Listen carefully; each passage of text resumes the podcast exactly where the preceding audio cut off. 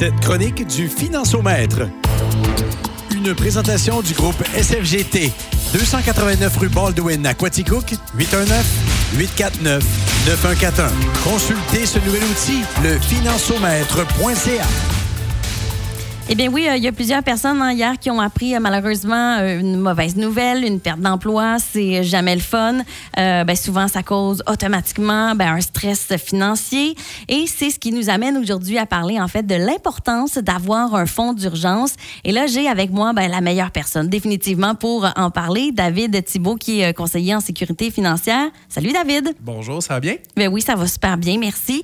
David, ma première question, c'est vraiment, je sais que ça dépend de plein de critères mais quand même, je veux savoir, c'est quoi le minimum qu'on devrait avoir justement au moins euh, dans notre fonds d'urgence? Bon, euh, moi, ma définition, là, c'est pas. Euh, on entend souvent parler de trois fois le revenu. Moi, je suis pas très d'accord avec ça. J'y vais plus avec trois fois les dépenses. Donc, en faisant notre budget, si on est capable de, définir que nécessairement on dépense, disons, 3 000 par mois, ben là, à ce moment-là, ça nous prend environ 9 000 minimum de côté accessible. Ça ne veut pas dire qu'il ne fera pas d'argent, mais ça veut dire que nécessairement, on ne peut pas le placer là, dans un Bitcoin. OK? Parce que si on en a besoin, puis le lendemain, c'est, euh, ça l'a tout chuté, cette affaire-là, puis il a perdu 30 bien là, ça ne fonctionne pas. Donc, il faut avoir quelque chose en intérêt garanti, quelque chose qui est accessible. Il faut faire attention. Souvent, nos institutions vont dire Hey, je vais te donner un petit peu plus de taux d'intérêt, je vais te geler ça pendant 5 ans. Là, ton, ton coussin de sécurité vient d'être gelé pour 5 ans. Il t'arrive un pépin comme que ces pauvres employés ont, ont connu. Mais malheureusement, euh, on, subit les contre-coups. Euh, donc, c'est important d'avoir ça. Puis je te dirais là, que dans ma pratique, là, je vois ça dans un cas sur dix que les gens l'ont. Puis là, souvent, ils vont me dire, David, j'en ai un. Hein? Non, c'est pas beaucoup. La plupart des gens vont me dire, ben oui, je l'ai. Ah oui, explique-moi ça. J'ai une marge de crédit. Non. Ouais, non, c'est pas de J'ai envie de dire, c'est pas de la vraie argent. en tout cas, je sais pas si on peut le dire de même, là, mais. Ben, c'est qu'avant ça, on avait des marges de crédit à 3,5% 4% d'intérêt. Là, aujourd'hui, on est dans marge de crédit personnel à 7, 8, 9, 10% Donc, si tu t'endettes de 3 4 000 sur une marge de crédit, c'est ça devient 50-70 euh, juste pour être capable de sortir de ta marge en intérêt.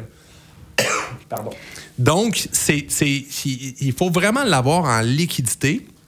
Puis là, à ce moment-là, avec ça, bien, si on a un pépin, puis là, je parle pas juste d'une perte d'emploi, puis en passant, c'est un événement qui est, qui est, triste. Bon, on, entend les nouvelles euh, actuellement de l'industrie qui dit que ce n'est pas nécessairement suite à une, une baisse de, des, des, ventes. Ils ont, peut-être qu'ils n'en parlent pas.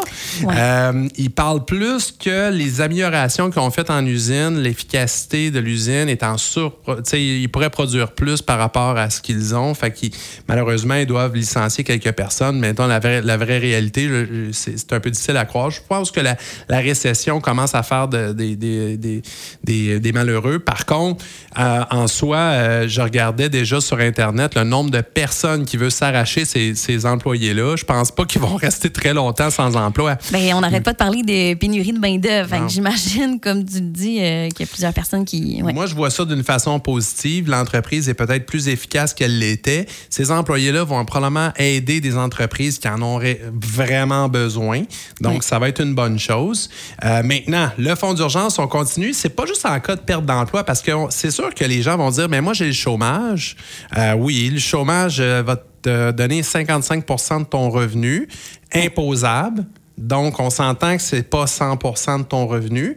Euh, c'est une compensation. Par contre, il n'y a pas juste ça qui va se passer. il peut arriver des fois où est-ce qu'on tombe malade. Euh, puis là, faut, est-ce que vous avez tout fait cette rétrospection-là, à savoir, j'ai-tu une bonne assurance invalidité? Parce que au Québec, là, moi, là, j'écoute la radio euh, dans mon auto, puis ça arrive minimum une fois par année que j'entends quelqu'un qui, appelle à la radio puis qui dit Écoute, il m'est arrivé un malheur, j'ai eu un cancer.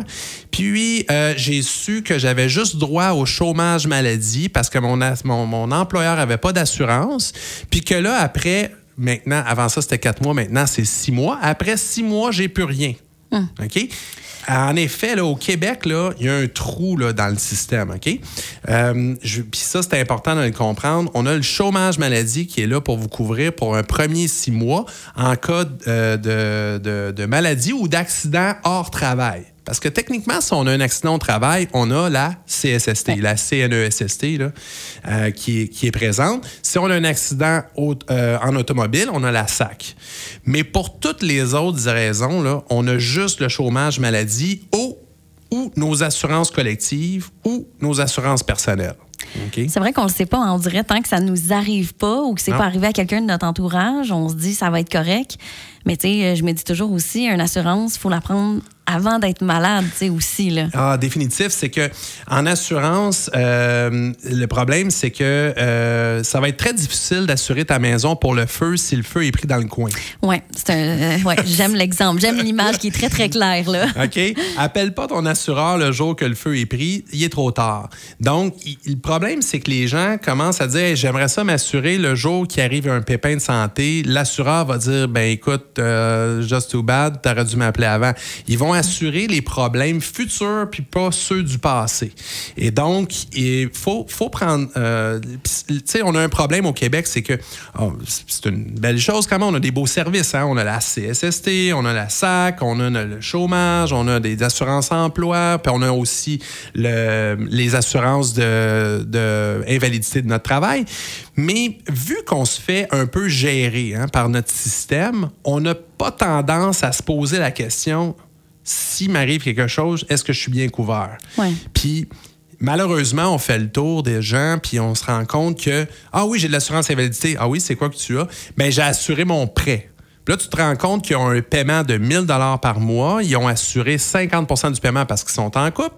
Donc, ils sont assurés pour 500 dollars par mois. Donc là, tu vas me dire que si tu tombes en invalidité, tu vas recevoir 500 le chômage maladie, après six mois, tu vas recevoir 500 dollars par mois et tu es bien couvert? Je pense pas. OK? C'est pas assez. C'est pas Faut suffisant. pas que de, de, séparation en plus avec euh, ton conjoint ta conjointe. Là. Non, c'est ça. Fait ça, c'est une autre raison que ça nous prend un fonds d'urgence parce que il faut se questionner sur nos assurances, mais parce que aussi les assurances peuvent pas tout couvrir dans notre système. Là, un autre cas qui peut arriver, ben, on l'a connu en 2020, la COVID. On s'est tous fait arrêter de travailler euh, immédiatement. On a eu la PCU, on a eu plein de systèmes, mais la PCU remplaçait pas notre plein revenu. Là. Non, euh, puis il y en a qui ont eu plusieurs mauvaises surprises. Hein. Moi, j'en ai dans mon entourage qui ont dépensé l'argent qu'ils avaient reçu et qui ont eu des mauvaises surprises par la suite. Là. Exact. euh, si on essayait de passer le message, de le placer, de le placer, faites attention, faites attention, je suis pas sûr que ça va rester. Mais oui, en effet, puis ces gens-là, ils se sont virés tout de suite vers le gouvernement. Je veux de l'argent, mais le, gouvernement ne va pas nécessairement tout compenser ce que vous avez en perte. Nécessairement, vous avez de, grosses pertes monétaires suite à ça. Donc, pour toutes ces raisons-là, ça nous prend un fonds d'urgence. Mais comment qu'on se bâtit un fonds d'urgence? C'est bien beau de dire j'ai besoin de 9 000, là, mais c'est où je le trouve? Hein? Non, c'est ça, ça se trouve pas demain matin. Parce que ça se peut qu'il y ait des auditeurs qui nous écoutent présentement puis qui ont absolument rien, mais au moins, il est jamais trop tard pour se reprendre. Première des choses, si tu as un revenu de 3 000 par mois, puis tu dépenses 3 000 par mois, ça va être très difficile de te faire un fonds d'urgence. Oui. Bon, là, le problème, là, c'est que probablement tu dépenses trop. Parce que si tu as un verre d'eau plein, là, juste la goutte au rebord, puis que tu donnes un petit coup sur la table, qu'est-ce qui va se passer? Tout va déborder. Donc, il faut que tu te crées une marge de manœuvre. La meilleure façon de se créer une marge de manœuvre, c'est qu'à chaque paye, tu prends un certain montant, tu le mets de côté tu vas faire deux choses. Un, tu vas boire un peu de ton eau avant qu'il se renverse. Puis la deuxième des choses, c'est que tu commences à te créer un fonds d'urgence. Même si c'est 100 dollars par mois, ça va te prendre 7 ans à trouver, ton fonds d'urgence, mais c'est pas grave. Tu, tu, as au moins créé une certaine marge de manœuvre que si il t'arrive un pépin, ben euh, tu n'as pas tout dépensé, dépenser ce que tu as dans ton compte. OK? Euh, donc, c'est la, la, seule façon qu'on peut créer un fonds d'urgence. C'est vraiment comme ça. Il faut vraiment commencer par se faire un budget parce que souvent, ceux qui n'ont pas d'argent nécessairement de côté, c'est qu'il y a peut-être un problème. Il faut aller à la source là, pour euh, commencer. Et je le répète, euh, j'ai répété souvent sur les ondes, budget, budget, budget clairement, c'est la plus grande lacune de tous mes clients, de tout le monde. C'est que malheureusement, je leur pose la question qu'est-ce que tu dépenses? Alors, Je dépense rien, David. Ah oui, combien? 2000. Il est rentré 3000 dollars par mois, monsieur le client. Qu'est-ce qui s'est passé avec le 1000 dollars par mois du restant? Il est pas dans le compte, il est pas en épargne, il est où? Ouais. Ah ouais, on a peut-être un voyage, on a refait le patio, on a fait ci. Ben, c'est des dépenses, tu sais. Puis les gens ne savent pas ce qu'ils dépensent réellement. Donc, quand tu sais pas ce que tu dépenses, tu n'es pas, capable de corriger le tir si tu es en mauvaise posture. Donc, c'est important de budgéter ce qu'on a. Oui, souvent, les, les, gens vont dépenser à crédit aussi. on met ça sur la carte de crédit. Fait que là, au moment où on pense à justement mettre de l'argent de côté, quand tu as une carte de crédit, justement, avec des intérêts, ben tu vas rembourser la carte. Fait que, c'est un espèce de cercle vicieux qui, ah. qui est pas le fun, là. Puis on dirait que des fois, on a besoin de se le faire rappeler, là. Moi, c'est à un moment donné, euh, je m'étais assis avec un conseiller financier, puis il m'a dit, OK, on va changer les affaires. Puis c'est lui qui m'a dit, on va vraiment mettre de l'argent dans un compte qui va se virer automatiquement. Puis pour moi, ça a été ça, vraiment, la solution. Tu sais, j'ai même pas besoin d'y penser. Ça se fait tout seul. Puis, ben c'est le fun. Une fois de temps en temps, tu vas dans ton compte, tu te dis, hey, ça a augmenté, justement. Tu sais, fait que... Moi, je, je, je sais que des parents qui nous écoutent, puis euh, moi, j'en suis de quatre enfants. Puis, si vos enfants travaillent, puis là, je sais qu'il y a une nouvelle règle de 14 ans que je suis pas full d'accord, mais en tout cas, on en reparlera une autre fois de ça. Mais euh, il y a une règle que les enfants, quand les enfants travaillent, puis qu'ils réussissent à se ramasser de l'argent, ils restent chez les parents. Ils se font tout payer dans la vie, OK? Mm. S'ils sont pas capables d'avoir une certaine discipline, de se mettre au moins la moitié de côté, là, il y a un problème. Le, problème numéro un, c'est que vous leur donnez des mauvaises habitudes de dépenses. Ça, c'est la première des choses. Puis la deuxième des choses, c'est que lorsqu'ils vont avoir de réelles dépenses, ils seront, seront pas plus capables de les gérer. Apprenez à leur faire leur fonds d'urgence en partant. Si mettez-leur leur 50% de leur paye, ça leur fait en masse. Là. De côté, de toute façon, qu'est-ce qu'ils ont à dépenser? C'est, toi, c'est vous qui allez le dire, c'est quoi qu'ils vont dépenser.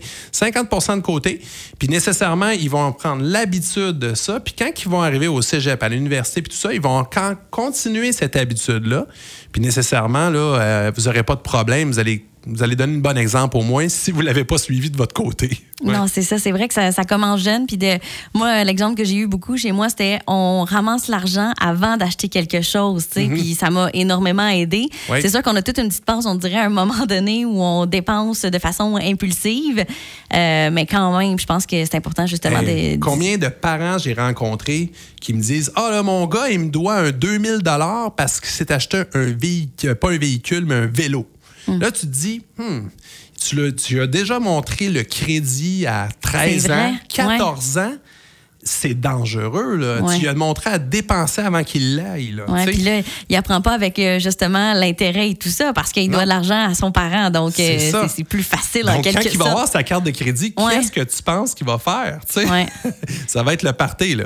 Donc, faites attention à ça. Euh, si vous avez peut-être une mauvaise habitude de votre côté, vous le savez, vous, avez, vous essayez de le corriger ne, le donnez, ne donnez pas cette habitude-là à votre enfant. Corrigez le tir pour que euh, la prochaine génération ait de meilleures habitudes. Puis, euh, je pense à ça, justement, tu sais, on parlait de, mettons, on ramasse de l'argent. C'est quoi le meilleur endroit où mettre, dans le fond, son, son fonds d'urgence? Est-ce que ça serait justement un CELI avec, euh, qui va quand même fructuer, mais qu'on va pouvoir aller chercher si on en a besoin? Bon, là, le CELI, il faut faire attention. la plupart des gens vont le mettre là-dedans. Le CELI, c'est un compte d'épargne libre d'impôt. Ça veut dire quoi? Ça veut dire que les intérêts sont libres d'impôts. Mais quand tu n'en fais pas beaucoup d'intérêts, là, ça vaut pas vraiment la peine de le mettre dans un CELI, OK? Parce qu'il faut faire attention parce que le CELI, ce qu'on dépose, on peut. Puis ce qu'on retire, on a le droit de le remettre, mais l'année suivante. Donc, ceux qui jouent au yo-yo avec leur fonds d'urgence en en, prenant, en sortant, en prenant, en sortant, en prenant, en sortant, ils peuvent se réveiller avec des frais avec un long terme. Donc, tout dépendant des situations, moi, je priorise le CELI qui va faire de l'intérêt. Mais si, disons, vous n'en avez pas du tout, puis vous avez un, gros droit de, cotisation au CELI, oui, le CELI serait parfait pour ça. Sinon, un compte épargne, ça ne sera pas très dommageable. Mais si on fait un 2-3% de rendement sur 5 000 c'est pas les intérêts qui, imposables qui vont être énormément difficiles sur notre rapport d'impôt. Là. Euh, ça serait pas si mal. Mais c'est tout dépendant de chaque dossier. Mais ça m'amène quand même à la question de si on met, mettons, cet argent-là dans un compte épargne. Euh, moi, j'ai fait ça anciennement et même que dans mon compte chèque, j'avais tout le temps un certain montant parce qu'on me disait si tu as plus de 4500 tu n'auras pas de frais. Donc, on m'encourageait. Et à un moment donné, j'avais rencontré justement un conseiller financier qui m'a dit Ouais, mais Marie-Michel, ton argent dort. Tu ne devrais pas faire ça. Si on fait le calcul justement en bout de ligne à la fin de l'année, les frais que tu payes versus l'argent qui dort puis l'intérêt que tu pourrais faire, euh, c'est pas la bonne façon. Fait que là, toi, aujourd'hui, tu nous dis de le mettre dans un compte épargne. Bon, dans le fond, l'important, c'est de mettre dans un compte, euh, que ce soit dans un compte épargne ou dans un CELI, on peut faire le même rendement. Ce qui est pas bon, c'est de le mettre dans un compte chèque. Là, un compte chèque a 0% euh, Puis c'est ça qu'on voit souvent. Là, j'ai deux phénomènes. Là, je suis allé faire une, conférence à la frontalière. Puis, euh, c'était des jeunes, des, des jeunes de 14, 15 ans. Et euh, je leur ai tous posé la question combien vous avez d'argent dans votre compte? Puis, à ma grande stupéfaction, j'avais à peu près la moitié de la classe qui avait en haut 10 000 dans leur compte. Ah! On s'entend que 10 000 pour eux, là, c'est comme un an et demi de dépenses. Là, OK? Donc, pour eux, là, il y avait un fonds d'urgence de 12 mois, 14 mois. Ça faisait 0% Quand vous faites 0% dites-vous que la banque elle, elle en fait une tonne d'argent sur votre dos. C'est pour ça qu'elle vous force à mettre 4500. Elle fait de l'argent avec votre argent. Hmm. Pendant que vous la laissez dormir là, ne laissez pas la chance à la banque de faire de l'argent avec votre argent. Faites votre propre argent. Soyez le plus gros poisson. Soyez pas le plancton au bout de la chaîne alimentaire. On veut hmm. être celui qui en fait de l'argent. Donc, c'est important, les, les, jeunes aussi, là, puis n'importe qui, ne laissez pas des gros montants. Là, puis je vois les, deux écarts. Il y en a qui gardent 12 mois de liquidité dans leur compte c'est non, placez-le. Il est accessible, oui, mais au moins, il va faire de l'intérêt pendant ce temps-là.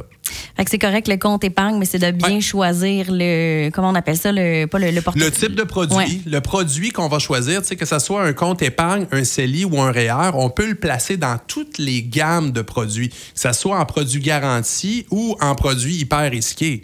Mais l'idée, c'est qu'il faut choisir le bon produit pour la gamme. C'est sûr que dans le cas d'un d'un euh, fonds d'urgence, on peut pas prendre de risque, malheureusement. Là, on peut pas espérer faire des hauts rendements avec ça parce que, surtout avec l'année qu'on a connue dans les marchés boursiers de moins 15, moins 20, si on, notre fonds d'urgence baisse de 2000 puis on a besoin de 2000, notre fonds d'urgence va baisser de 4000 en un an. C'est très difficile à ce moment-là de se relever de ça. Oui, puis ça, ça, fait toujours mal au cœur. Moi, j'en ai un compte justement qui est un peu plus à risque. Euh, mm-hmm. puis on dirait qu'il faut pas aller voir ça trop souvent parce qu'on devient fou un peu avec ça. Là. Ce qui est plus long terme, là, la meilleure chose à faire, c'est pas, c'est pas de se fermer les deux yeux, c'est pas ça que je veux dire, mais c'est de laisser là pour un long terme, comme on va faire pour une maison. Hein, on ne veut pas la vendre demain matin, donc nécessairement, on n'a pas besoin de savoir sa valeur à tous les jours. Même chose avec un placement. Le placement, on est certain que sur une période de 10-15 ans, il va être bon, mais entre les deux, il va y avoir des fluctuations, il faut juste pas trop les regarder. C'est ça. Mm. Ça serait le, mot du jour, le conseil du jour, ça, et si jamais vous n'avez pas de fonds d'urgence, ben là, c'est votre petit rappel, là, présentement. Commencez la semaine prochaine, ben, pourquoi pas? On est jeudi, c'est jour de paye. C'est jour de paye. On va commencer aujourd'hui, tout le monde. J'aime ça. On met quoi? Un petit. Euh, ben, comme, vous, comme vous pouvez, mais au moins un petit 25 mettons. Exactement. 25 c'est très facile. Tout le monde est capable de faire ça. Parfait, j'aime vraiment ça. Un gros merci, David. Merci à toi. C'était super intéressant. À la semaine prochaine.